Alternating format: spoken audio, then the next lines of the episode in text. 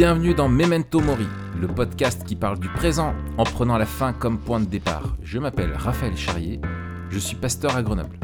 Je m'appelle Mathieu Gérald, pasteur à Etup et on est tous les deux blogueurs sur toutpoursagloire.com.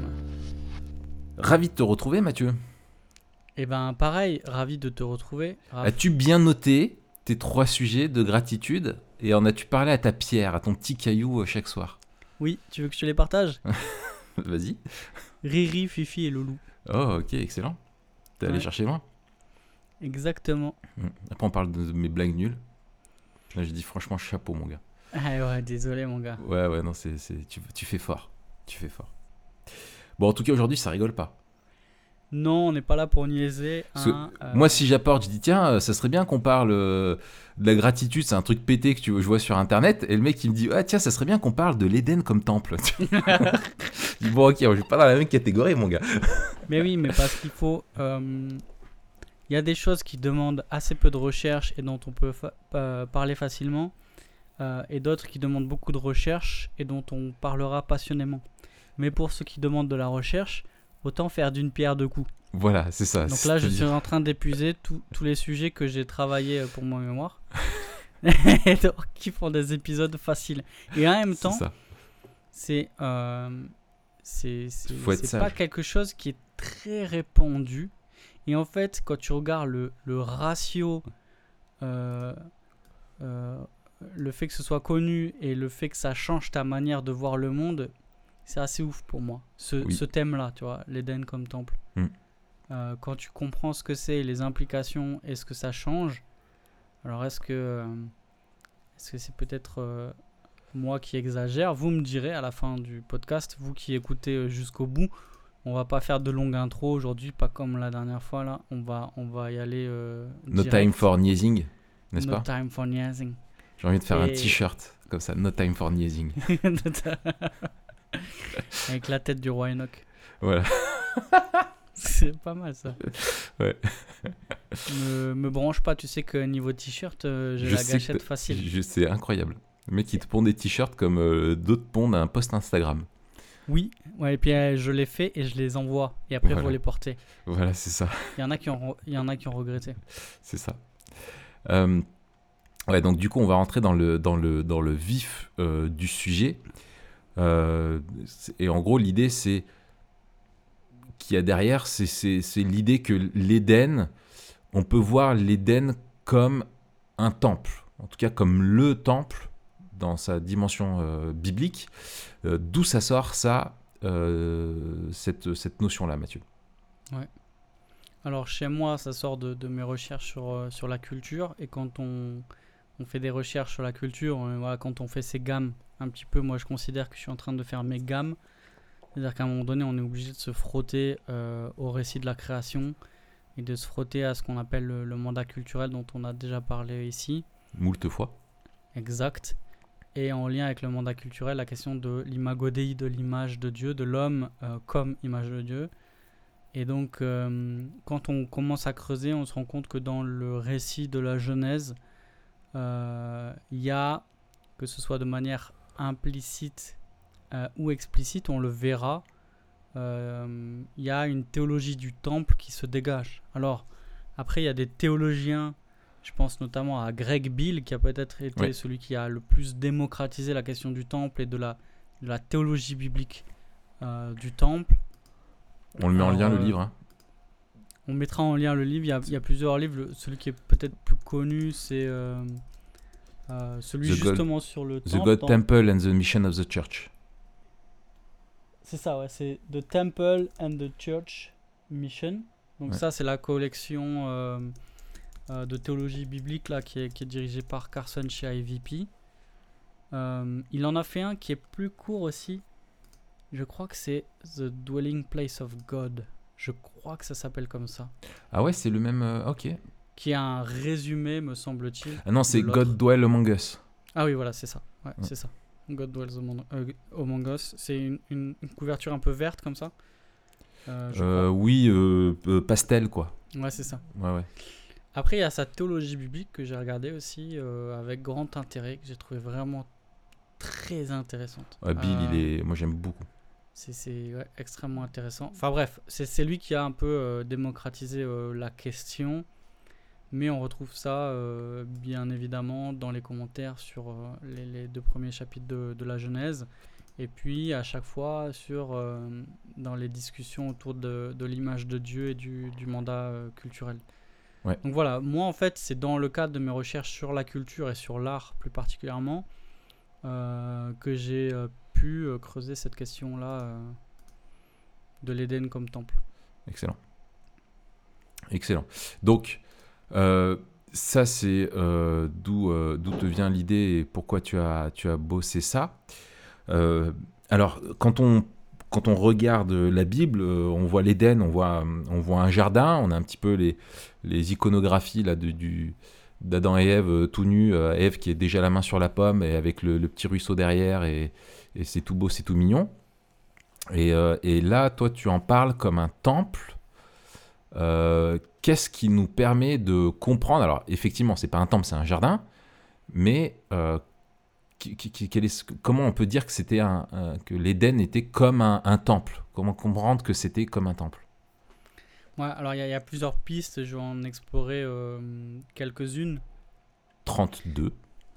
Non, beaucoup moins. euh, Piste numéro trois un. particulièrement. En fait, euh, on va considérer la manière dont Dieu a créé Éden. Ensuite, on va peut-être considérer euh, les liens entre l'Éden et le temple, plus particulièrement le lien entre Éden et tabernacle. Et en- enfin, on va considérer le rôle de l'homme dans la création, donc euh, en Genèse 1 et 2. Et Ouais. tout ça, normalement, ça va faire un faisceau de- de- de- d'indices qui nous permettent de, de considérer Éden comme temple. Mais peut-être la chose primordiale, euh, à- enfin la, que- la- la première question à se poser, c'est c'est quoi un temple? C'est ça. Euh, Un temple, en fait, c'est euh, l'endroit euh, où on rencontre Dieu, l'endroit où Dieu est présent. Donc c'est l'endroit sur terre qui, qui représente ou alors qui rend visible ou alors qui rend accessible la présence de Dieu au milieu des humains. Ouais. Donc en fait, quand on est en train de parler de l'Éden comme d'un temple, euh, au-delà de, de l'aspect de l'édifice, qui est un aspect important, on va le voir, Mhm. euh, pour considérer l'Éden comme un temple, on est déjà en train de parler d'un aspect essentiel qui est l'endroit où Dieu rencontre les humains. Ouais. Le temple, c'est vraiment là où on va à la rencontre de Dieu. Euh, et donc, tout ça, il y a déjà beaucoup de liens. Parce que euh, on voit, même au niveau de la géographie, que les temples étaient construits sur les montagnes. Pourquoi? Parce que, littéralement, la montagne, c'est là où la terre rencontre le ciel. Oui. Et donc, on voit que les hauts lieux, c'est pas qu'ils sont hauts en eux-mêmes, c'est qu'ils sont construits sur des hauts lieux. Ils sont Ouais. construits sur des montagnes. La montagne, c'est- l'endroit par excellence du culte. Et donc, on peut même faire une théologie biblique de la montagne, ce qui est Ouais. très intéressant. Euh, Bah, le, le- c'est un, un petit bouquin de. de euh, ah, j'ai oublié, mais je vais te retrouver ça. Euh, qui parle très bien sur la, la ville de Dieu, là, dans les petites euh, Shorter Study in Biblical Theology. Là. oui, tout à fait. euh, La, ci- la- la City of God, ouais, je- qui parle de la notion de montagne et que fait. même l'Éden était en fait sur une montagne. Quoi. C'est ça. Et on peut déjà, on peut, on peut voir, si, on lit la, la, la, la manière dont est décrit euh, euh, Éden, et le jardin. Alors, il y a une discussion. hein. Est-ce que Éden c'est le jardin ou est-ce que le jardin est dans Éden? Ouais. Euh, Beaucoup disent ben il y a Éden, il y a la création, après il y a l'Éden et ensuite il y a euh, le jardin. Mhm. Euh, et en fait, on voit que il y a l'Éden comme, comme temple, et ensuite autour il y aurait le jardin, un peu comme la cour du temple, et que tout ça c'est construit sur une montagne. Euh, on a les, les, les rivières qui descendent de la montagne et qui coulent directement du, du temple de l'Éden. Ouais. Et donc ça, on va en parler plus particulièrement tout à l'heure, mais on voit déjà dans la manière dont est décrit euh, la, la- la création du jardin qu'il y a déjà une idée qu'il est construit sur une montagne et Ouais. qu'il y a l'idée de Dieu qui est présent. Je vais y revenir. Alors, peut-être, euh, première piste qu'on peut explorer, c'est euh, des liens qui sont faits, et on, et on le sait, hein, que les liens qui sont faits dans l'Ancien Testament, euh, c'est des liens textuels, et que dès qu'il y a des répétitions de mots ou d'expressions, c'est assez fort. hein. Ouais. On Ouais. va être euh, pas sur des concepts, mais beaucoup sur des mots et sur des expressions. Et donc quand on regarde déjà la manière dont Dieu a construit le cosmos, Mhm. on se rend compte que Dieu a construit le cosmos comme un architecte construit une maison. Et ça, je te lis deux proverbes. Proverbe 3, 19 et 20, qui dit C'est avec sagesse que l'Éternel a fondé la terre, c'est avec intelligence qu'il a affermi les cieux. C'est par sa science que les abîmes se sont ouverts et que les nuages distillent la rosée. D'accord Mhm. Donc là, on a un récit de la création. Ouais. Sagesse, intelligence, science. Je te lis maintenant le proverbe 24, versets 3 et 4. C'est par la sagesse qu'une maison se construit, et par l'intelligence qu'elle s'affermit. C'est par la connaissance que les chambres se remplissent de tous les biens précieux et agréables. On a un vocabulaire dans la création qui, est, qui correspond à un vocabulaire euh, architectural. Et on peut aller plus loin, c'est quand on considère maintenant les termes et les expressions qui sont employés euh, euh, par Moïse pour décrire la manière dont Bézalel, tu sais, un des chefs, d'œuvre de la construction du, du tabernacle, Metzalel, ouais. Euh, co- comment il construit le, le- le tabernacle? Je te lis en Exode 31, verset 3, Je l'ai rempli de l'Esprit de Dieu, de sagesse, d'intelligence et de compétences pour toutes sortes d'ouvrages. Donc on a une correspondance entre la manière dont Dieu crée le cosmos, la manière dont on, euh, une maison est construite par sagesse et la manière dont euh, euh, Betsalel doit construire le tabernacle, tout ça rempli par l'Esprit de Dieu. Et donc on a une correspondance assez forte entre la construction euh, du cosmos et de la terre en particulier et la construction euh, du tabernacle. Ouais. Euh, alors, on considère aussi que, que dans le psaume 119, tu peux lire verset 91, et juste avant, je, je lis la fin du 90 et 91, tu as affirmé la terre et elle subsiste. C'est d'après tes ordonnances que les choses subsistent aujourd'hui, car toutes sont à ton service. Et donc, on a une idée que tout ce que Dieu crée est à son service. Ça, on le garde, je te le, je te, c'est cadeau, je te le mets C'est comme cadeau. Ça. On se le garde. Tu euh, te le mets dans un coin et.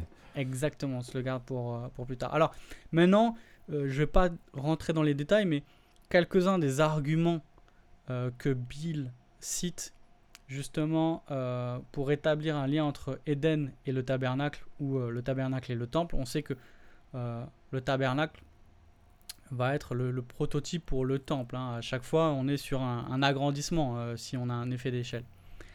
On voit par exemple que la, présence de Dieu dans la création, elle est comparable à la présence de Dieu dans le tabernacle. Et que la forme verbale qui est utilisée pour décrire Dieu qui parcourt le jardin, en Genèse 3, tu sais, tout au début Ouais. de Genèse Ouais, 3, ouais, ouais.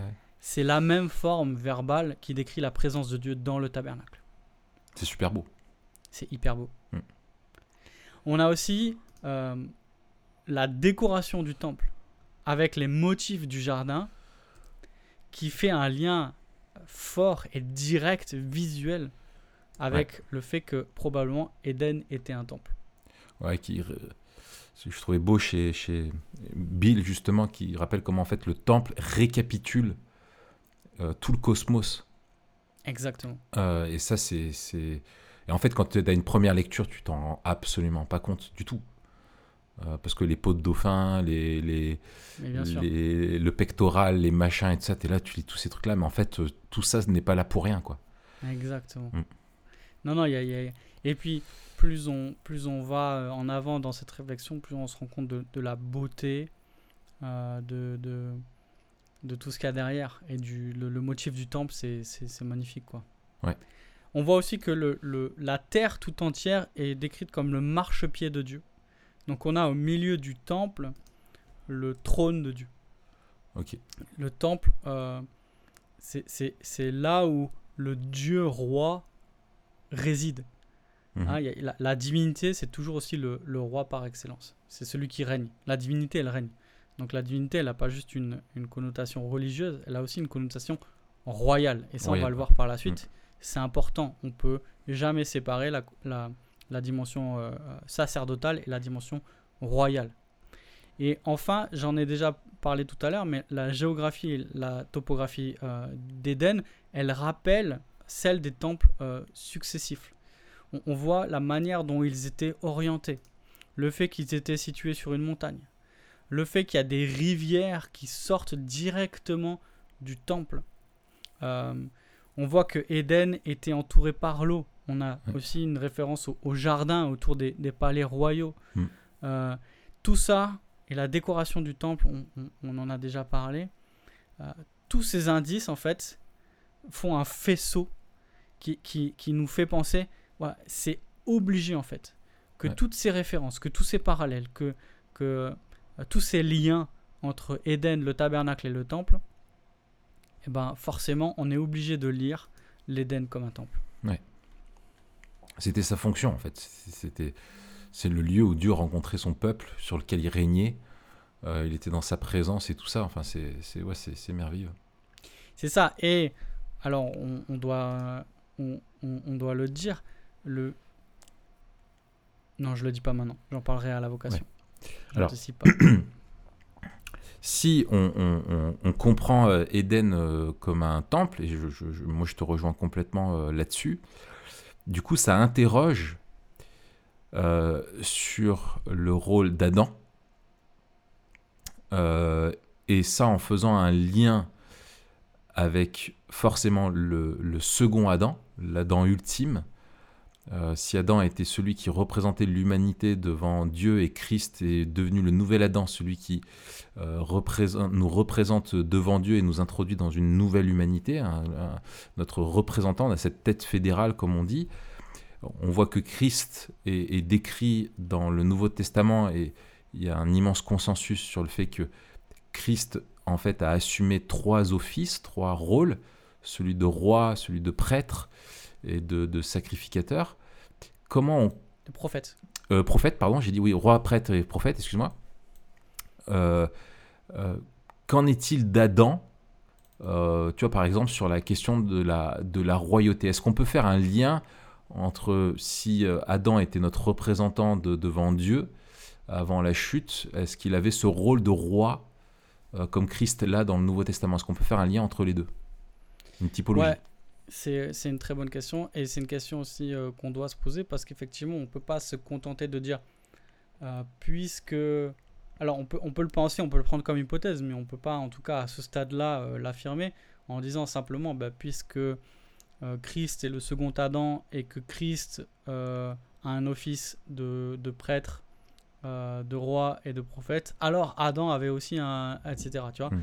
il faut se demander est-ce que le texte nous permet, et qu'est-ce qui dans le texte nous permettrait Hmm. d'avancer euh, cette idée d'Adam comme euh, prêtre. Est-ce qu'on trouve euh, des missions qui sont données à Adam qui relèvent de celles de l'office royal dans l'Ancien Testament?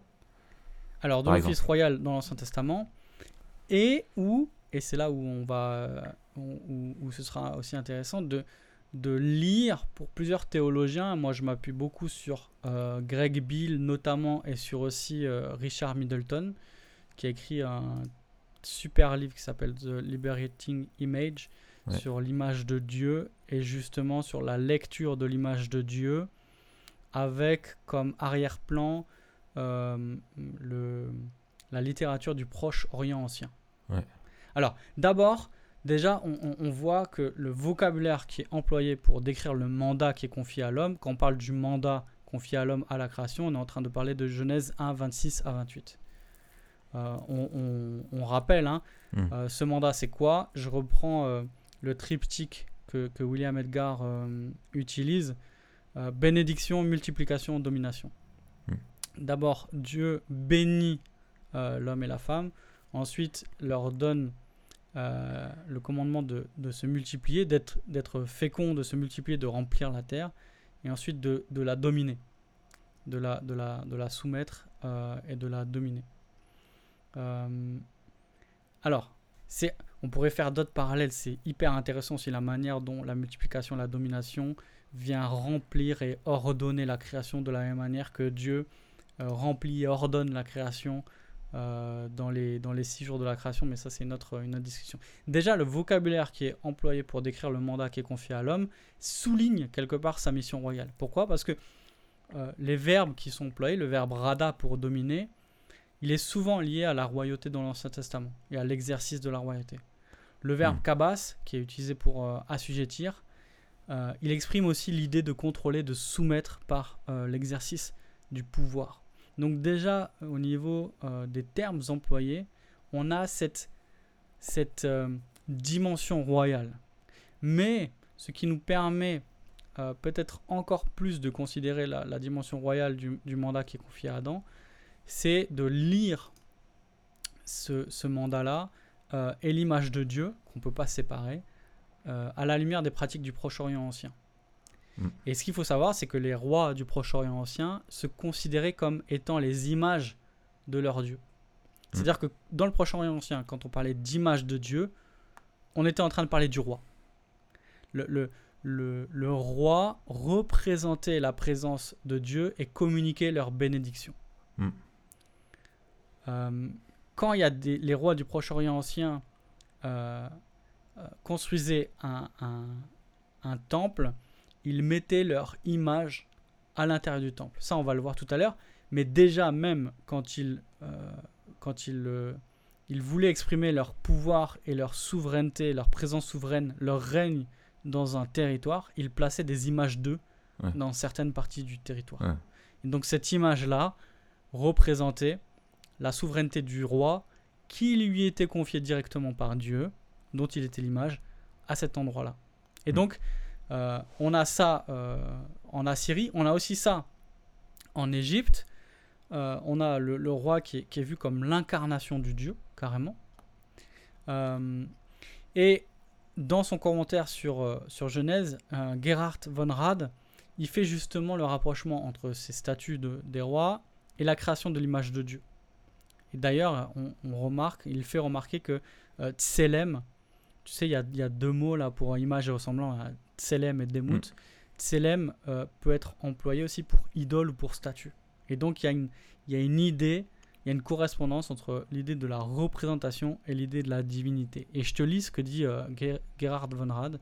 Il dit Tout comme les puissants rois terrestres, pour indiquer leur prétention à la domination, érigent une image d'eux-mêmes dans les provinces de leur empire où ils n'apparaissent pas personnellement, ainsi l'homme est placé sur terre à l'image de Dieu comme emblème souverain de Dieu. Il n'est en réalité que le représentant de Dieu, appelé à maintenir et à faire respecter la prétention de Dieu à la domination sur la terre. Hmm. Donc on voit que dans le Proche-Orient ancien, l'image de Dieu était associée au règne du roi, Hmm. et que le roi finalement était euh, une repré- un représentant de la divinité sur terre. Et donc on peut mieux comprendre euh, avec ces pratiques-là, qui sont les pratiques de l'époque, euh, on doit la rappeler, on doit mieux comprendre le lien entre image de Dieu et domination. Sauf qu'il y a une grande différence entre la conception du Proche-Orient ancien et la conception biblique de l'image de Dieu, c'est que c'est pas juste les rois qui sont considérés comme image de Dieu, c'est que toute l'humanité, hommes et femmes, est considérée comme image de Dieu. Ce qui implique que c'est tous les hommes sans distinction que Dieu appelle à régner sur terre en tant que vice-roi. Hmm. Donc que cette domination, il ne la donne pas juste à certains individus, mais à tous les hommes. Et donc, on a cette idée que l'humanité, elle a été créée pour établir le royaume de Dieu. Donc en fait, quand on parle de royaume de Dieu, on n'attend pas le Nouveau Testament. On n'attend pas même euh, euh, les, les prophéties. On n'attend Mm. pas même l'idée du Messie pour parler de royaume de Dieu. On l'a dès la création de l'homme. L'homme est créé comme vice-régent pour étendre le royaume de Dieu. On a Mm. Dieu qui place euh, l'homme pour refléter sa royauté, euh, refléter son caractère, refléter sa gloire, et par leur multiplication et leur domination, remplir la terre de sa gloire et étendre les limites du jardin. Mm. Et donc en fait, le, la, la vocation première de l'homme, cette vocation créationnelle, c'est de représenter Dieu et de remplir la terre de sa gloire Mm. par la multiplication et la domination. On voit vraiment le, le parallèle entre Genèse 1 et 2, où euh, effectivement, dans ce fait d'être à l'image de Dieu, où Dieu domine et règne sur tout, il met de l'ordre, il, crée, il soumet, et il dit à l'homme, faites pareil, quoi. Euh, finalement, euh, ça. il lui dit, fais pareil. Et donc, le- cet euh, office un petit peu euh, royal, on, on- on le voit, hein, que la tâche de l'homme était de régner sur le, sur le monde pour Dieu, pas, pas pour lui-même, mais pour, pour Dieu et au, au- au nom de Dieu. Alors ça, c'est la dimension royale. Et dans la, dans la, dans la, si l'Éden était un temple, est-ce que Adam est, est prêtre aussi également? Ouais, et c'est là encore euh, où euh, ce cas du Proche-Orient ancien dont on parle depuis tout à l'heure nous aide aussi à, à répondre à la question. Euh, pourquoi? Parce qu'en plus des- de placer des statues dans les territoires conquis pour représenter la présence du roi et donc celle de Dieu, parce que les, Mm. les- les- les rois étaient à l'image des, des dieux, on a dit. Je je l'ai anticipé tout à l'heure et j'ai dit que les rois assyriens et égyptiens plaçaient également des statues d'eux dans les temples euh, Qu'est-ce que ça voulait dire ça? En fait, en plaçant euh, des images d'eux dans les temples, ils, représentaient leur attitude de, de perpétuelle supplication à leur divinité. C'est-à-dire que ils étaient en train de montrer leur lien avec la divinité, mais aussi deux choses. Un, leur dépendance à la divinité, et deux, la représentation euh, de, de la divinité. En tant qu'image de Dieu, le roi représentait son Dieu sur terre, mais en plaçant son image dans le temple, euh, il représentait aussi une, une supplication, une intercession auprès du Dieu. Et donc en fait, on a ces deux dimensions du prêtre, qui est le prêtre représente Dieu auprès du peuple et représente le peuple auprès de Dieu. Et euh, Middleton explique notamment, c'était le sujet de sa thèse en fait, le, le livre là sur l'image de Dieu, euh, Mm. euh, il, il explique le lien entre image de Dieu, euh, mandat culturel et euh, Proche-Orient ancien. Et il nous, il nous explique les temples du Proche-Orient ancien n'étaient pas terminés sans l'installation de l'image de la déité adorée à laquelle le temple était dédié. De même, la création n'est pas complète ou elle n'est pas très bonne, comme nous dit le texte, avant que Dieu ne crée l'humanité au sixième jour en image de Dieu pour le représenter et servir de médiateur de la présence divine sur terre. Mm. Et donc la, la, la, la dimension sacerdotale, c'est-à-dire la dimension de l'homme en tant que prêtre dans la création, elle est là pour euh, servir de, de médiateur entre Dieu et la création, pour représenter Dieu euh, non seulement dans sa dimension de, de la domination, ça c'est euh, l'exercice royal, mais aussi de sa, de sa présence de bénédiction. L'homme devait euh, bénir la création au nom du- de Dieu, puisqu'il était le, le prêtre de Dieu. Hmm. Et Linz, qui a aussi un- écrit un beau livre euh, dans la même collection que celle de Bill, tu sais, euh, sur la théologie biblique, là, les Mhm. livres gris chez IVP. Euh, il a écrit un livre qui s'appelle Identity and Idolatry, qui fait euh, penser aussi à ce qu'a écrit Bill, euh, on ressemble à ce qu'on adore. Mhm. Il est un peu plus court, un peu plus ramassé. Et dans ce livre, lui, il parle même d'un d'un but théophanique de l'image de Dieu.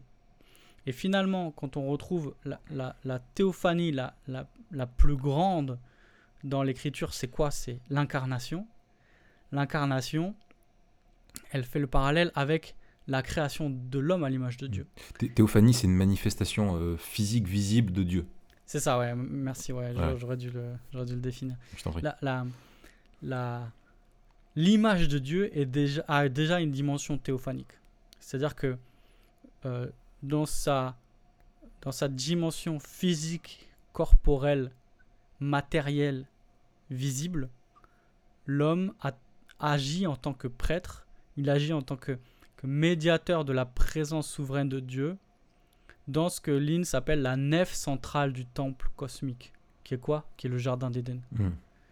Et donc là, c'est aussi intéressant pour notre anthropologie, euh, parce qu'on euh, non seulement on ne peut pas rejeter la création de l'homme dans sa dimension euh, physique et corporelle, bah parce que un, il y a la création qui nous indique qu'elle est bonne. Deux, il y a la résurrection qui nous indique qu'il n'y a pas de glorification sans corps physique. Mhm. Ah, notre espérance, c'est celle d'une résurrection.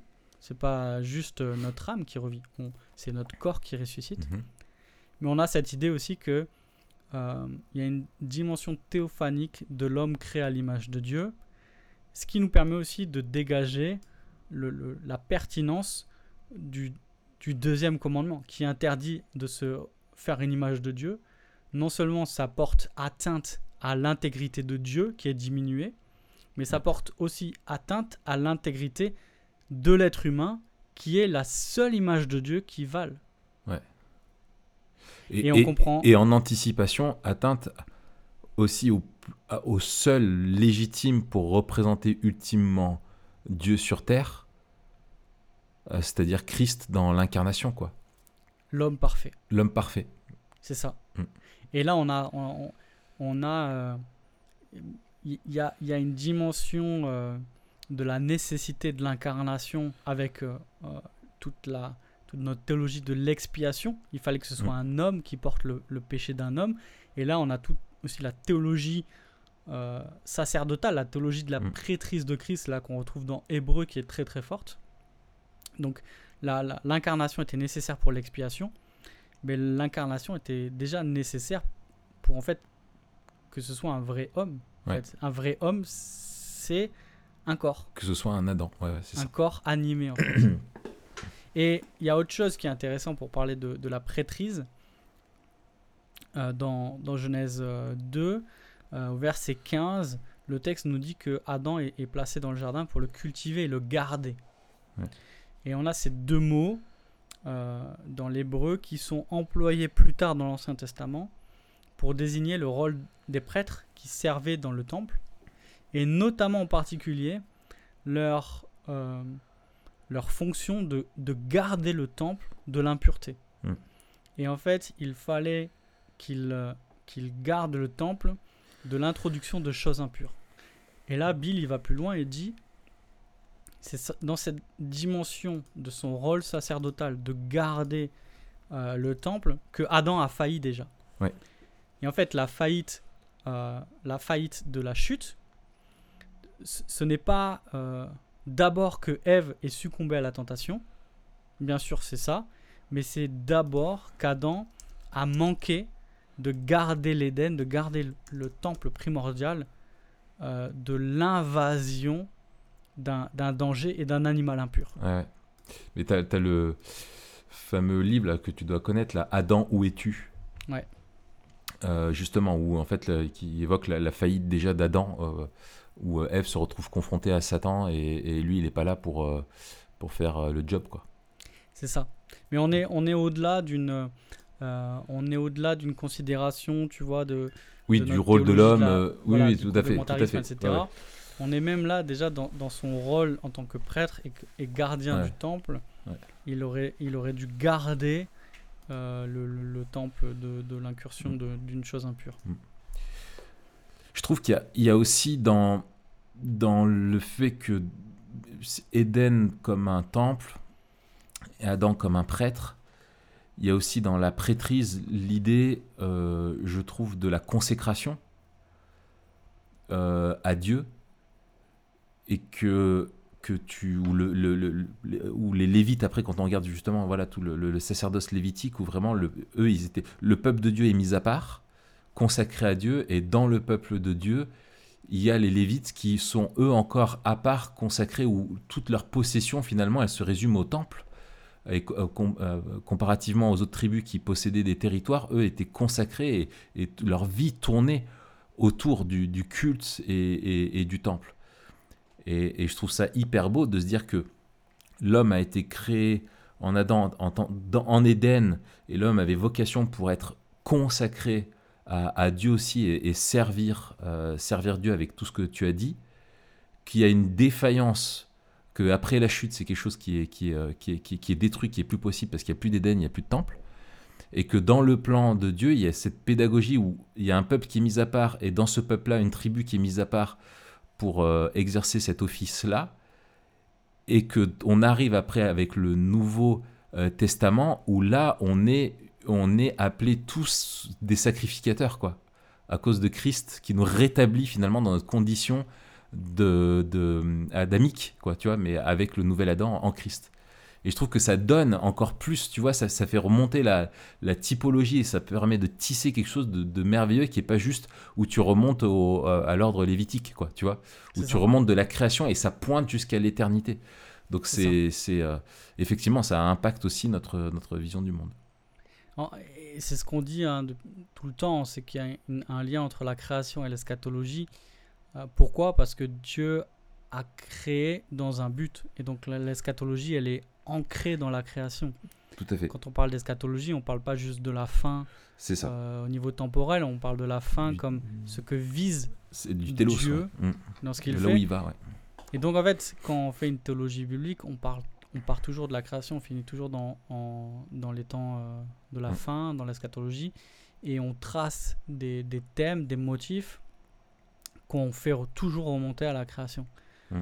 Et donc euh, c'est pour ça que euh, moi je, je dis que notre vision de la culture, elle doit être absolument façonnée par notre théologie de la création, euh, et, et que on ne peut pas comprendre et bien vivre dans la culture et bien comprendre aussi ce qu'est la rédemption si on n'a pas une théologie de la création qui est solide. Ouais. Et donc plus on aura une théologie de la création qui est, qui est claire et qui est solide, et plus à la fois notre rôle de chrétien, notre vocation chrétienne sera euh, facile à articuler, pas forcément facile à vivre, mais en tout cas facile à articuler, notre vision du monde sera claire, euh, et, notre vision de la culture et de notre investissement dans le monde aussi, ce qui fait qu'on on vivra, et c'est euh, un des buts que moi je poursuis, une vie plus, plus intégrée, plus intégrale. C'est-à-dire qu'on ne fera pas de divorce entre notre vie dans le monde, notre vie chrétienne. Ouais. Euh, et ça, il me semble que c'est la, la question de la culture, telle que moi je la comprends, qui nous permet d'avoir cette vie-là plus intégrale. Ah ouais. Euh, ok, très bien.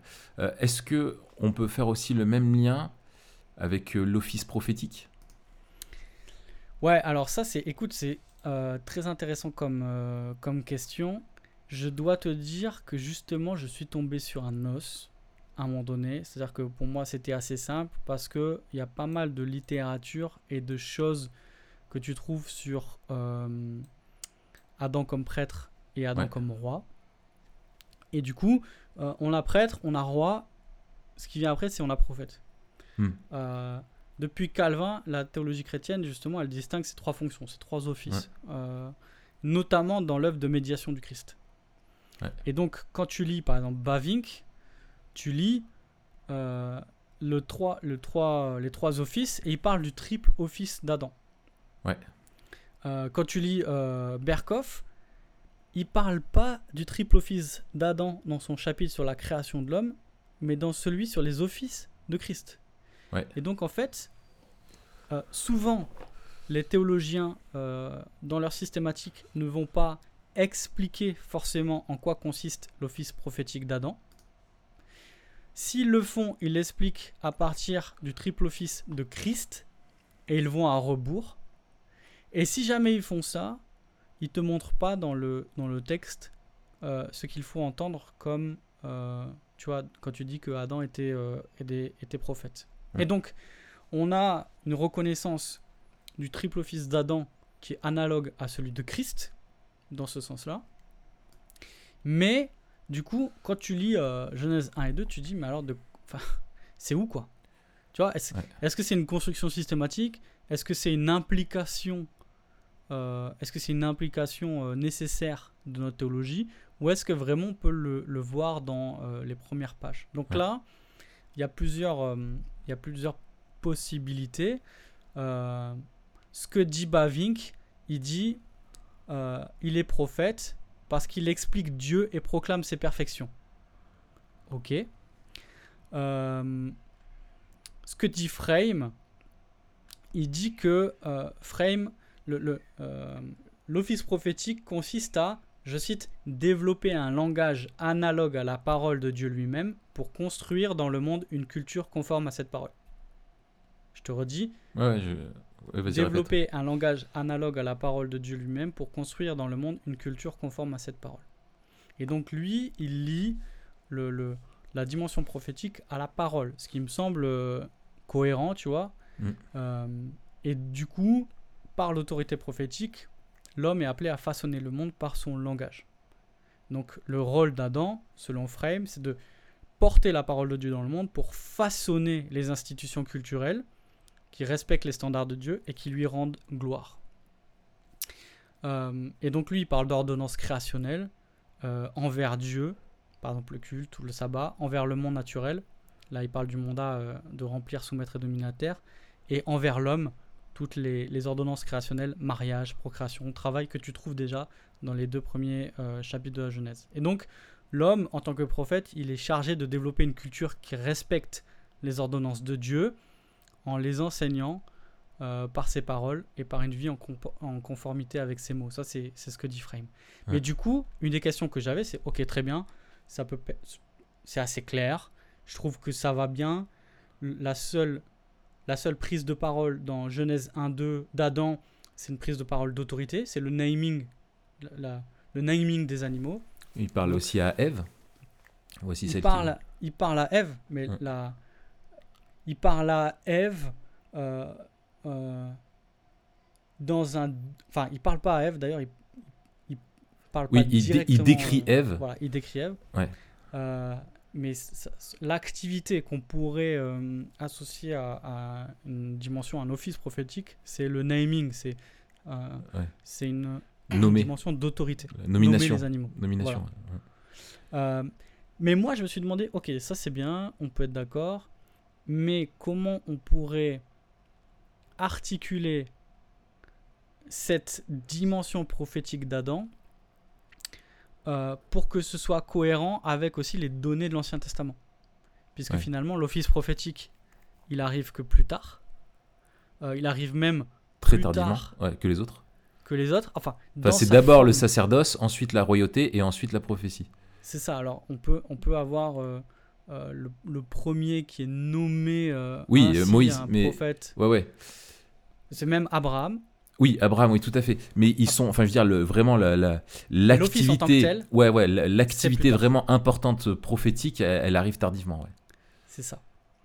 Euh, et du coup, je me suis demandé comment l'activité prophétique post-lapsaire, après la, la chute, elle conforme avec cette fonction de formation et de proclamation de la parole de Dieu.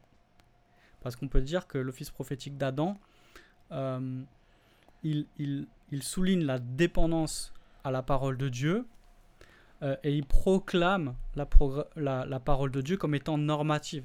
C'est-à-dire que euh, la parole de Dieu portée par Adam est, la- est le moyen, c'est la médiation, le moyen par lequel Dieu gouverne son peuple. Mm. Alors, du coup, je, me suis demandé qu'est-ce qui, dans l'office prophétique, euh, après la chute, peut, euh, correspondre à ça? Et il me semble que euh, l'office prophétique rappelle les exigences aux responsables, prêtres et rois, et au peuple, les, exigences, de Dieu, et notamment le lien avec, avec l'alliance. Donc, il y a une forme particulière après la chute, qui est le rappel de l'alliance, mais le but reste le même. C'est quoi? C'est d'appeler l'homme à reconnaître Dieu comme Seigneur et à s'en conformer à ses ordonnances. Mais si tu, si Appeler tu- l'homme à reconnaître Dieu comme Seigneur et à Mm. se conformer à ses ordonnances. Et si on est d'accord qu'il y avait une alliance euh, des œuvres, ce qu'on appelle l'alliance des œuvres, alors son but dans la création était de rappeler et d'expliquer l'alliance des œuvres à l'humanité qui allait grandir. Et je te- alors, maintenant, on peut se poser une autre question, c'est, euh, une fois qu'on a considéré ça, comment toi tu peux considérer en tant que cessationniste, c'est-à-dire que même au-delà, on va pas parler, on va pas parler du débat sur la continuation éventuelle de Mm. l'office prophétique dans la nouvelle alliance, etc. Mais comment tu peux, est-ce que tu peux euh, affirmer que l'office prophétique demeure ou qu'il y a une dimension prophétique qui demeure dans la nouvelle alliance si tu considères que euh, le don prophétique euh, n'existe Ouais. plus, tu vois. Ouais, ouais. Et là, alors moi, je te, on est un peu nerd, mais bon, ça sera un épisode pour les nerds. Je te dis, je te dis mon, comment j'ai, je te dis ma thèse. Ça, c'est le, la thèse que j'avance dans, dans mon mémoire. On voit en nombre 11 euh, que Dieu prend de l'esprit qui est sur Moïse pour le répandre sur les 70 anciens d'Israël. Tu te rappelles Ouais, C'est l'épisode où euh, Moïse euh, délègue, on va dire. oui. Après la rencontre avec euh, Jétro, Exactement. il dit j'ai trop, j'ai trop travaillé. J'ai trop de travail. Ouais, Hein, avec trop de travail. Exode 18, nombre 11. euh, pour, pour aider Moïse à supporter la, la- la charge du peuple. Qu'est-ce qui se passe? C'est que dès, dès que l'esprit repose sur les anciens, donc euh, Dieu prend l'esprit de Moïse pour mettre sur les anciens, dès que l'esprit repose sur eux, ils se mettent à prophétiser. Donc la prophétie, c'est une marque de la présence de, de l'esprit.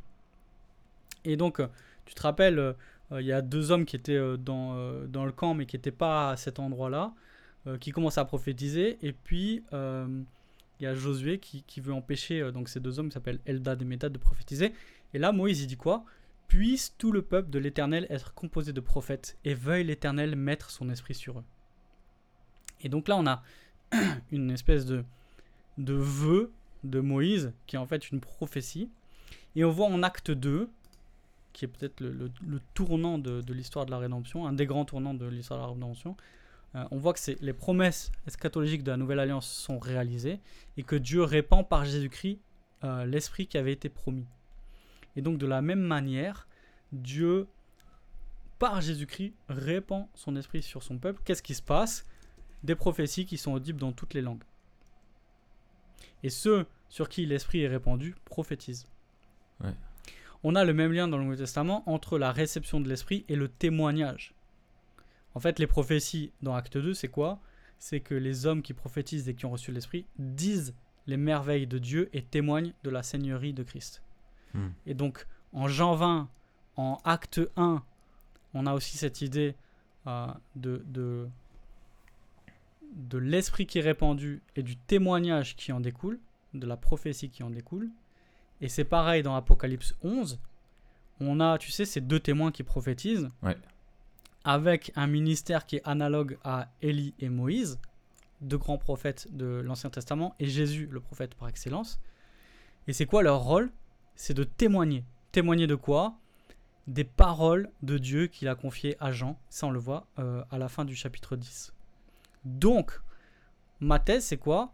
Comment on peut euh, parler d'un office prophétique pré-lapsaire, post-lapsaire et après Pentecôte euh, et après même euh, plus tard, qui soit cohérent et qui traverse un petit peu toute l'histoire de la rédemption?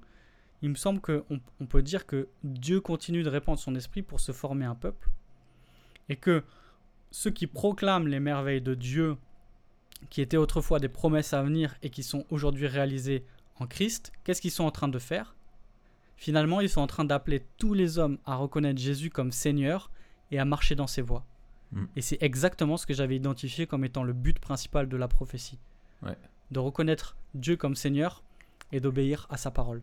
Et donc, on a un rôle euh, de prophète qui représente, euh, si en tant que roi, il doit former la création, en tant que prophète, il doit la conformer aux ordonnances de Dieu. Mm.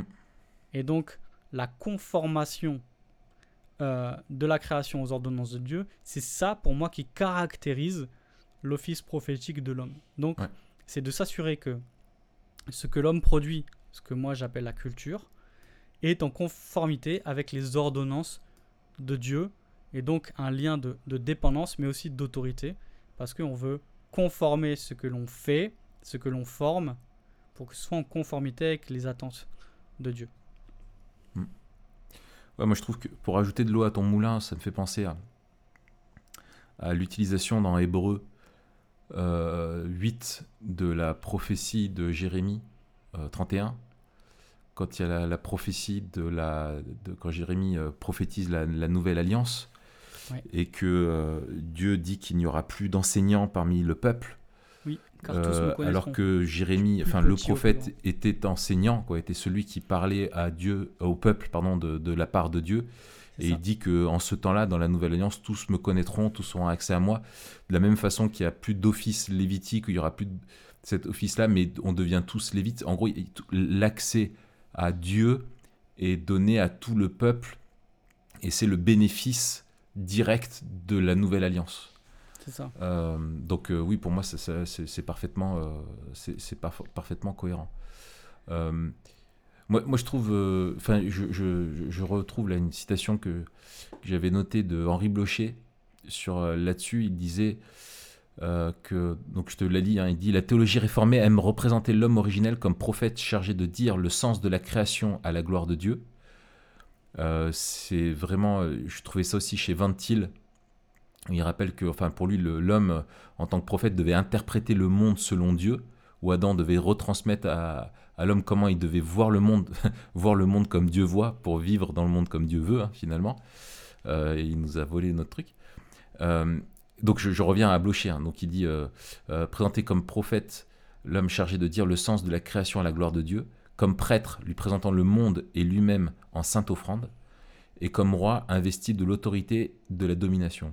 Le Christ accomplit la vocation de l'humanité, pourvu que l'application n'en soit pas trop mécanique, qu'on s'abstienne de forcer les symétries. Le schéma, donc en fait du parallèle entre les trois offices de Christ et d'Adam, permet d'exposer clairement l'essentiel des fonctions du Christ.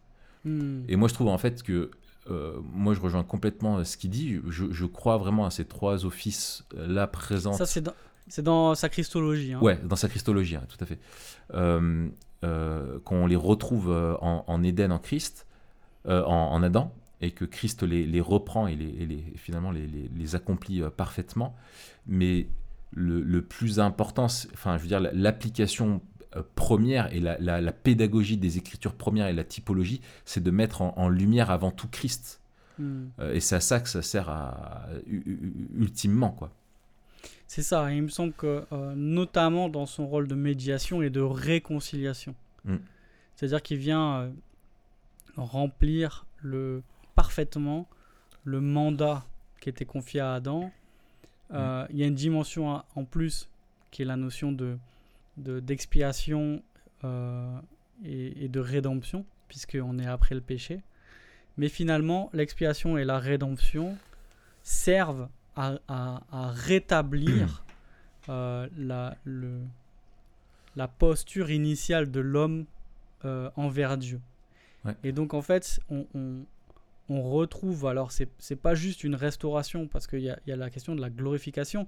Ouais. C'est pas juste on revient au début, mais on, est, on va vers la fin, c'est-à-dire qu'on on va vers le but que Dieu s'était fixé au début, qui n'a pas été rempli par Adam et qui est rempli par Christ.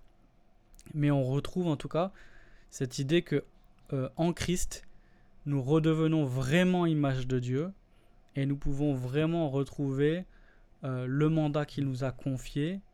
Et justement, ce mandat-là, ce mandat qu'on appelle créationnel ou culturel, c'est celui qui façonne notre rapport et notre place dans le monde.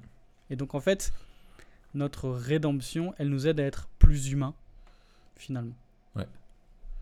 Oui, c'est ça. C'est, ouais, et on, ne sera jamais euh, aussi humain qu'au ciel, quoi. C'est ça. Ben, c'est ce que tu retrouves, je prends un, Pierre 2.9, là, le fameux texte, qui, moi, il me semble, re- reprend aussi les, les trois offices et nous les applique à nous en tant que peuple de Dieu. Tu sais, vous dit, vous, par contre, vous êtes une race élue, sacerdoce royal, nation sainte, un peuple racheté afin d'annoncer les vertus de celui qui vous a appelé des ténèbres à son admirable lumière. Exactement. Et là, en fait, tu le retrouves aussi en creux, quoi. Tout à fait. Euh, question suivante. Euh, on va y arriver. Euh, finalement, qu'est-ce que du coup, les implications de, de- de tout ça, c'est donc de, de comprendre finalement ce que tu nous disais en introduction, ce que ça change dans notre compréhension du, du mandat culturel et de, notre vocation chrétienne. Hmm. Est-ce que tu veux Ouais, développer exact. encore un peu là-dessus? Ouais, tout à fait. Peut-être la chose la plus simple, la plus directe euh, et, la, et la plus utile pour moi, c'est de considérer que euh, l'homme à la création, il est, il est placé dans une triple relation. Ouais. Que cette triple relation, elle est interconnectée. C'est la relation à Dieu, la relation aux êtres humains et la relation au reste de la création. Et donc, de considérer que l'homme, c'est un être religieux, social et culturel. Et donc, alors social et culturel, on peut les rapprocher, on peut dire que c'est la vie socio-culturelle. Qu'est-ce que c'est la vie socio-culturelle C'est la vie dans le monde avec les autres. Mm. C'est ça, hein, la vie socio-culturelle, c'est je suis avec les autres dans le monde. Euh, la dimension religieuse, on va dire que c'est la dimension verticale. La dimension socio-culturelle, c'est la dimension horizontale. Et donc, on a cette dimension euh, religieuse par laquelle Dieu est en lien, euh, euh, l'homme est en lien avec Dieu et avec les autres. En lien avec Dieu, il est l'image de Dieu, il vit coram deo, il vit en relation avec celui qui l'a créé, mais aussi il est le représentant de Dieu auprès des autres. Hmm. Et donc on a une dimension religieuse qui n'est pas seulement verticale, mais qui est aussi horizontale. La notion de, de prêtre qu'on a développée tout à l'heure, c'est une notion de représentation. Donc Hmm. euh, on représente Dieu à la création, on, on représente Dieu aussi euh, envers les autres. Et notamment cette dimension de la bénédiction. On, on- on bénit la création entière et notre domination, c'est une domination qui est caractérisée par la bénédiction. Quand on parle donc de la culture comme rapport à la création, c'est un rapport de bénédiction, mais notre rapport aux autres est aussi caractérisé par la bénédiction. Donc en fait, euh, on aime Dieu en faisant du bien à notre prochain. Et là, on retrouve les deux grands commandements. Et on se rend compte que la loi, finalement, est juste la révélation d'un principe. Alors, on pourrait parler peut-être d'une loi naturelle, ça c'est notre discussion, d'un principe euh, créationnel.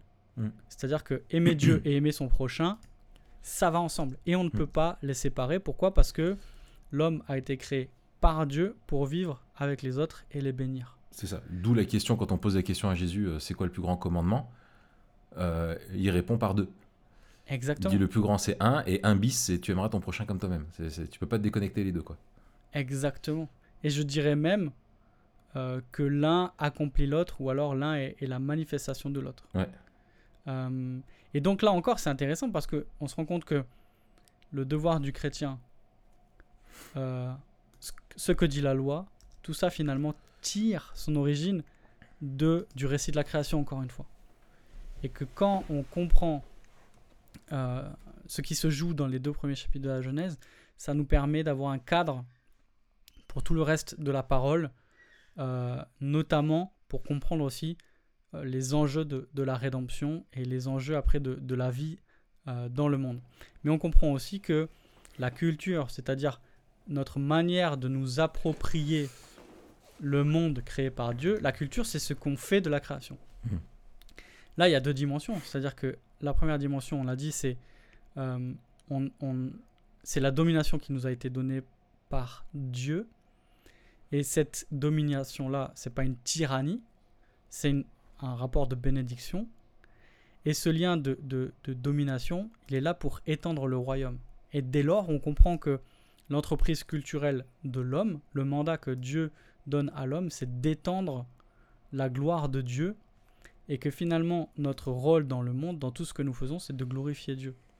Et donc là, on comprend que glorifier Dieu, c'est pas une dimension uniquement euh, cultuelle, mais qu'en fait, le cultuel est toujours culturel.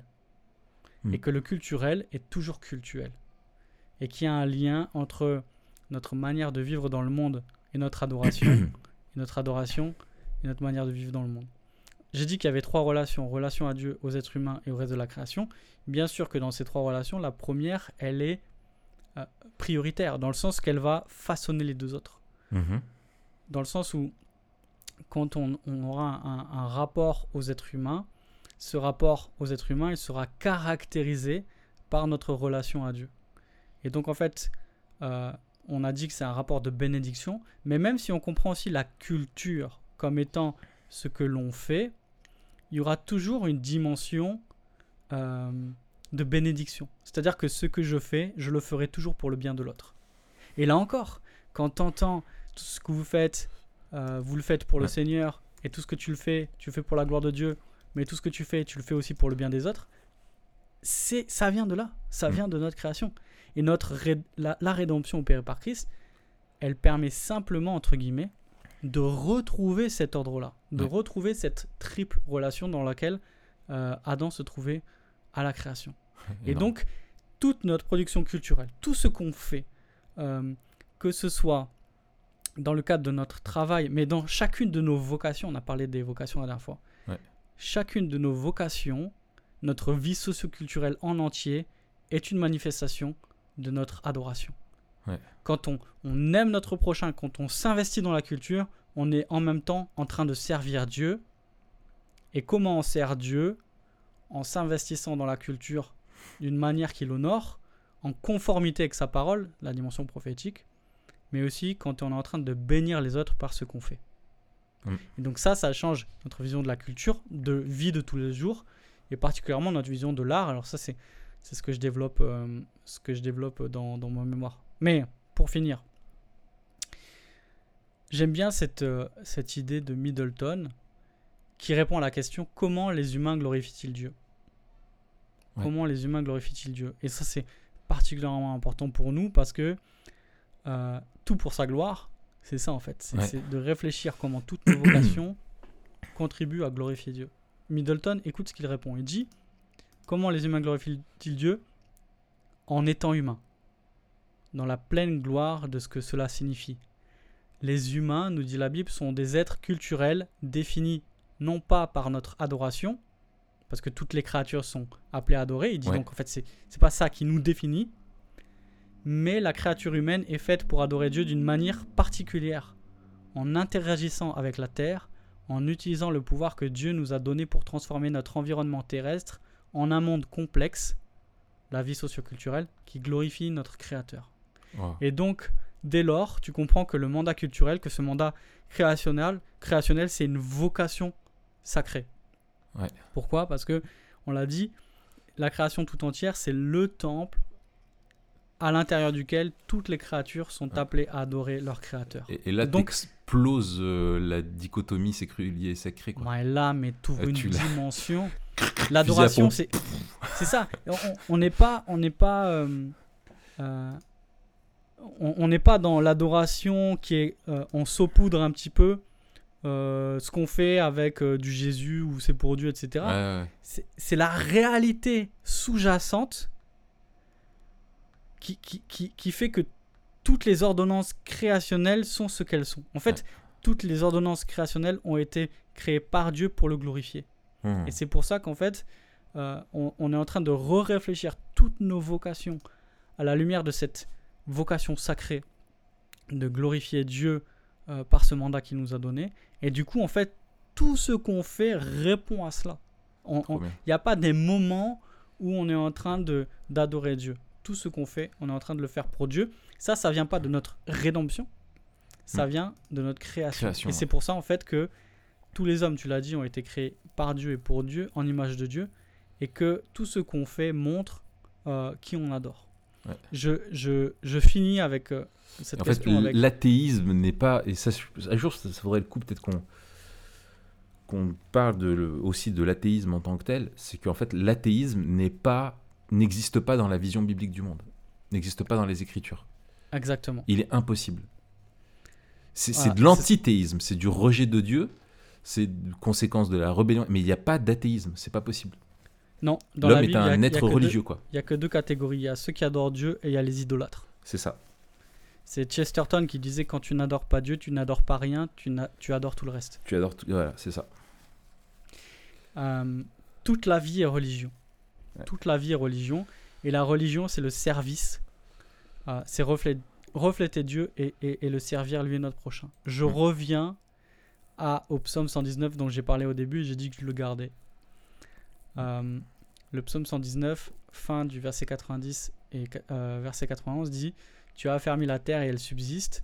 C'est d'après tes ordonnances que les choses subsistent aujourd'hui, car toutes sont à ton service.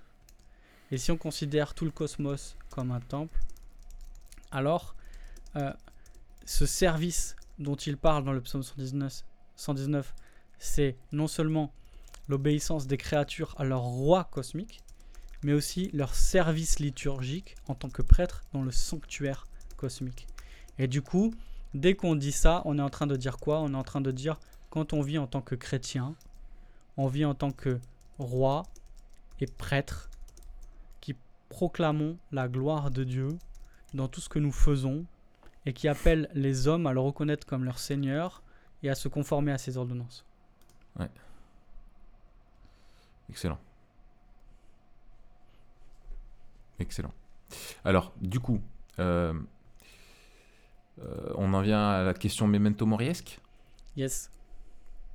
Comment la vision memento mori nous permet de mieux comprendre cette euh, réalité, finalement, si je la résume, dans le fait que si la création était un, un Éden et qu'on devait, qu'on était tous appelés à être prêtres, rois et, et prophètes, euh, qu'est-ce que de vivre aujourd'hui, nous, en tant que rachetés avec la perspective de l'éternité, qu'est-ce que ça, qu'est-ce que ça change de, comprendre notre, notre l'Éden comme un, comme un temple et comment ça doit changer notre vision du monde et en, regardant maintenant vers la, vers la, vers Memento Mori, quoi.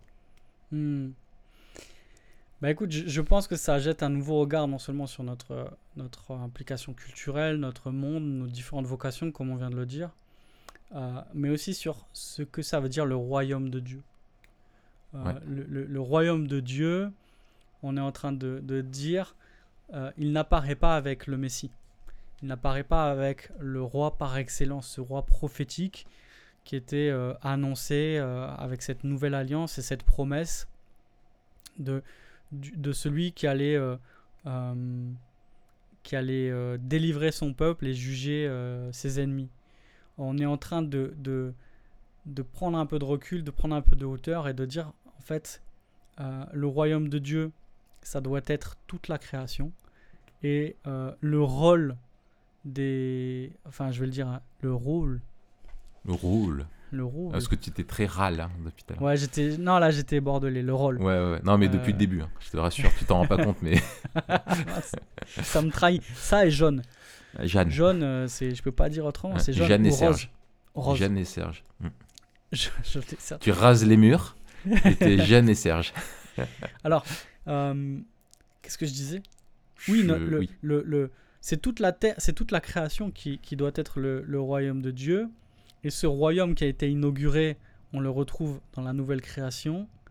Euh, et en fait, quand on lit les chapitres 21 et 22, on se dit, mais mince, on a l'impression d'avoir une espèce de, jardin d'Éden sous stéroïdes, où on a la création entière qui est le jardin, où on retrouve les rivières qui coulaient dans le jardin, l'arbre de la vie, etc. On retrouve le temple, mais il n'y a pas de temple. C'est toute la terre qui est un temple. C'est toute la terre qui est remplie de la gloire de Dieu et de la présence de Dieu. Et c'est sur toute la terre que ce royaume de prêtres dont parle l'Apocalypse euh, au verset 5, euh, c'est qui? C'est tous ceux qui ont été rachetés pour Dieu par le sang de Christ, des gens de toute tribu, de toute langue, de tout peuple, de toute nation. Ce royaume de prêtres va régner sur la terre. Mm. Et donc en fait, dans la nouvelle création, qui sera la réalisation parfaite du plan de Dieu, c'est-à-dire de remplir la création de sa gloire, nous régnerons et finalement, par l'œuvre de médiation de Christ, nous pourrons remplir ce mandat qui a été donné à Adam, où il a échoué, Christ a rempli, qu'il nous permettra de remplir, et que nous pouvons dès aujourd'hui, par anticipation, commencer à remplir hmm. en tant que euh, fils du roi et en tant que euh, ce qui annonce ce royaume. Moi, je trouve qu'il y, a quelque chose aussi de. Enfin, c'est super beau et je trouve qu'il y a aussi quelque chose de très pédagogique et qui nous aide un petit peu à, mieux à toucher du doigt la, la réalité. Euh, parce qu'on on a du mal, on ne peut pas comprendre. Parce qu'on on sera, on sera les mêmes, mais on sera autre, on sera, on sera glorifié, on sera hmm. débarrassé du péché, on sera vraiment dans la présence de Dieu. Finalement, on sera normal alors qu'on a toujours dysfonctionné, on ne sait pas ce que ça veut dire de de vie normale. C'est comme si tu avais toute ta vie marché avec des, une chaussure, un caillou dans ta chaussure. Tu sais pas ce que c'est quand on te dit euh, euh, tu peux marcher, c'est génial. Tu te dis oui, mais je marche, mais ça fait mal, mais je peux envisager ce que c'est, mais je peux, j'en ai pas fait l'expérience. Et je te, et je te coupe. Ça, ça nous permet de comprendre ce que c'est le miracle. Les miracles, c'est quoi Et qu'est-ce que Jésus est en train de faire quand il fait des miracles Il est en train de montrer ce que ça fait d'enlever les effets du péché C'est ça. et d'avoir un avant-goût de, de, de la rédemption totale. C'est ça. Alors attends, j'ai lu un truc intéressant. Attends, ça, ça va me revenir. Je sais plus où j'ai lu ça il y a pas longtemps. Que finalement, en fait, les, les, les miracles ne sont pas des interruptions dans l'ordre naturel, mais c'est l'inverse. Oui. C'est que c'est le, le, le, La- le le péché qui est une interruption de l'ordre naturel des choses. Quoi. Elles sont Euh, plutôt le rétablissement pas- de l'ordre naturel. Enfin bref. Je sais que Ah, je- Paul Wells c'est- en parle dans son cours. euh, Ouais, ouais, moi j'ai Euh, lu sur ça il y a pas de longtemps, c'est et- dans un des bouquins là, euh, je sais plus ce que j'ai lu euh, récemment, euh, mais bon bref. Euh, c'est ça en fait. euh, ce que je trouve aussi, euh, ah c'est dans Gentle and Lowly, voilà ça m'est revenu. Yes. Euh, va sortir en français bientôt. ouais, tout à fait. Euh, euh, euh, alors attends, du coup, oui, que finalement la, la- le, le fait de comprendre l'Éden comme un temple et de voir que la nouvelle création sera un temple, euh, finalement, nous qui avons un, un certain mystère vis-à-vis de la, à quoi ressemblera la, la vie éternelle, finalement, on, peut re- comprendre aussi, euh, mieux comprendre ce vers quoi on va en, voyant Genèse 1 et 2, mais avec la gloire, avec la glorification, avec juste l'arbre de vie qui est là, quoi. Et, plus l'arbre de la connaissance du mal, plus l'irruption de, Satan euh, qui est là. Et, et aussi, tu vois, le fait euh, que Christ soit le nouvel Adam. Et pas juste un homme qui soit venu. Euh, tu vois, mais qui, qu'il qu'il endosse ce rôle-là explicitement dans les Écritures, je me dis, mais il y a un truc qui est énorme. C'est que ça me donne, à cause de. Parce que toujours, je me suis posé la question, moi, quand je suis converti, en me disant, mais ça pourra pas durer. Hmm. Et si en fait Dieu ne nous avait pas révélé que en fait il y aurait un autre épisode, tu sais, un, un, un- il y a un- t'arrives au ciel et puis en fait au bout d'un moment ça, ça part en cacahuète parce que Ouais. tu te dis mais moi tu t'arrives pas à t'imaginer toi-même étant sans péché tout ça. Et dis ben en fait ou Satan qui arrive à, à, je sais pas à s'échapper et revenir et refaire le enfin tu vois voilà je me faisais un peu plein de films comme ça je, je- et puis ça m'inquiétait vraiment tu vois je me disais est-ce que vraiment ça tiendra? Mais attends là ce qui est énorme c'est que pourquoi ça n'a pas tenu? Parce que Adam a failli dans son rôle de de, de, prêtre de, de roi et de prophète.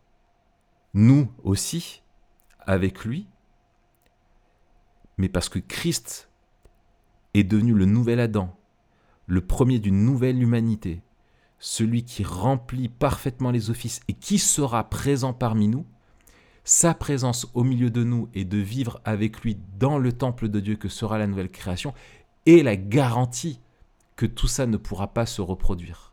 Hmm. Tu vois, parce qu'on est avec lui, on a cette assurance-là, parce que lui a vaincu là où euh, a triomphé, il a vaincu, il a gagné là où Satan s'était euh, a, a chuté. Et il a remporté la victoire définitive pour nous, et tout est mis sous ses pieds à lui, et il est avec nous. C'est pas qu'on est sans lui, on est avec lui dans le temple de Dieu, et tout se passera bien, quoi. Il n'y a rien qui Hmm. fait que voilà. Et c'est lui qui nous donne l'assurance que tout ira bien, tu vois. C'est- même pas en nous, c'est Ah, même pas dans le fait que. Dieu nous donne une nouvelle nature, c'est parce que lui sera là avec nous et qu'on sera enfin réunis avec lui. Ouais, c'est ça. Et c'est- beau parce que ça nous fait considérer le ciel pas comme euh, la fin finalement, mais comme le début. Et que euh, la, la perfection du sacrifice de Christ, c'est ça qui nous assure en fait la persévérance des saints. Euh, mais Ouais. c'est c'est ça aussi qui nous assure le fait que, que le péché ne pourra plus entrer dans le monde en fait. C'est ça. Et de- Parce qu'il aura été, euh, il a été définitivement vaincu Mm. et il sera euh, définitivement absorbé. c'est ça. C'est merveilleux. Bien écoute, merci Mathieu de nous avoir partagé euh, toutes, euh, toutes ces choses. C'était vraiment excellent, très instructif. Et je, je suis convaincu que ça va, pour les deux qui, les auditeurs qui sont allés jusqu'au bout, ça vous Eh, a... honnêtement, si, franchement, si on a vous deux, êtes si on a deux élus, qui hein, les sont gars. là, si on a deux qui sont là, On leur fait un cadeau à eux aussi. euh, non, on vous fait pas un cadeau, mais on vous fait un bisou déjà. Euh, En fait, c'est vrai qu'on aurait dû donner un cadeau parce que c'était. Mais c'est toi aussi. euh, le- la discussion a pris un tournant vraiment nerd quand tu m'as posé la question sur euh, la prophétie que j'avais pas du tout l'intention d'aborder. Oui, oui, oui, mais euh, c'était obligé parce que les... il fallait la poser parce que tout le monde se serait dit, mais attends, mais pourquoi il parle pas de l'office euh, prophétique, quoi Ouais. Mais tu sais, c'est intéressant et je suis content que tu l'aies posé parce qu'effectivement, à ce moment-là, moi je croyais avoir bouclé le machin, tu vois. Et en écrivant, je me dis, et oui, et puis l'office de prophète, je dis, bah, ça va être vite bouclé, tu vois. Et en fait, en faisant les recherches, je me suis dit, ah, j'ai rien lu d'hyper convaincant Ouais. euh, avec une vue globale, tu vois. Donc, euh, Mais c'est c'est- ouais. c'est là où moi je trouve euh, la, la position de Blocher qui est, euh, qui est, que je trouve bonne, dans le sens où il dit, lui, il part de Christ pour Adam, comme le font les autres, hein, comme ouais. euh, dans la dans la dans la dans la dans la dans la dans la méthode dans la méthode. Et je trouve que c'est je pense que c'est la, la bonne méthode. Enfin je veux pas dire qu'ils ont la mauvaise méthode hein, ils sont plus qualifiés que moi et ils savent mieux faire de la théologie que moi. Mais ce que je trouve bien c'est que lui il fait qui, qui- mentionne le- de faire attention à ce que l'application ne soit pas trop mécanique et qu'on n'essaye pas de forcer les symétries, de reconnaître qu'il y a aussi des, des, des silences et des mystères et, qu'on, de se garder de l'orgueil de vouloir tout expliquer et arriver à des conclusions trop hâtives où on fait finalement, on, rentre après dans de la spéculation euh, trop forcée. Quoi. Ça. Euh, mais de- d'identifier un schéma, par contre, de, voir une esquisse d'un schéma, se dire oui, c'est flou, il y, a des, il y a des zones d'ombre, il y a des, il y a des, voilà, il y a des choses qui sont pas certaines. On avance avec prudence, mais c'est en tout cas merveilleux et ça, et ça, ça embellit la, la rédemption, la typologie, la, l'harmonie de, de, de, de la parole, euh, le, le- le plan de la rédemption, le, le- et Christ, ultimement, Christ en tant que, que, que, que roi, prophète et, et, euh, et prêtre. C'est ça, et c'est pour ça que j'ai essayé de, de réduire peut-être à quelque chose qui pouvait euh, non seulement correspondre à, euh, à l'office de Christ, mais aussi à l'office des prophètes dans l'Ancien Testament, et aussi à ce qu'on lit euh, en Genèse, et c'est là que j'ai, tu vois, que je me suis accroché à cette idée de, de conformité, Ouais, ouais, ouais. de conformer, et donc d'avoir la paire, euh, Ouais. ou même Mais- le triptyque formé, représenté, conformé. ouais. C'est ça. Mais tu vois, mais si tu as, tu reconnais Alliance des œuvres, tu reconnais Éden comme un temple, tu reconnais l'office royal, tu reconnais l'office euh, sacerdotal, bon. Et que, tu, et que tu discernes juste, juste des esquisses où tu fais où c'est beaucoup plus discret l'office prophétique, bon, tu t'aventures pas non plus en, en terrain euh, complètement euh, Ouais, c'est ça, euh, sauf que dangereux quoi. Tu vois, faut, dans l'alliance des œuvres, enfin, tu, tu fais intervenir tout un autre pan de la, de la théologie, et puis après, Non, mais dans le lien, dans le fait que le, le prophète est toujours en lien aussi avec l'alliance. C'est Oui, dans oui. ce sens-là. Je veux dire, ça, ça, ça vient un argument, euh, tu vois, par accumulation. Tu vois, t'as pas même euh, des, des, des garde-fous qui sont là, qui te permettent de dire oui, c'est. euh, tout à fait, tout à fait. Plus l'histoire aussi de la, la- la théologie réformée qui, qui va dans ce sens-là, quoi. Donc c'est des Mhm. pistes intéressantes. Excellent. Eh ben, écoute, merci beaucoup, Mathieu. Merci Raph, on se donne rendez-vous la semaine prochaine absolument, pour parler d'un autre sujet euh, merveilleux. oui, qu'on va décider ensemble cette semaine. exactement. Et pour euh, relancer le suspense, eh ben, vous le découvrirez en nous écoutant euh, la semaine prochaine. On va faire comme ça. On vous donne rendez-vous la semaine prochaine. Euh, merci pour votre écoute, et puis euh, n'hésitez pas à commenter, partager, liker, tout ça, tout ça. Voilà. Allez, salut Mathieu. Au revoir tout le monde. Salut Raph.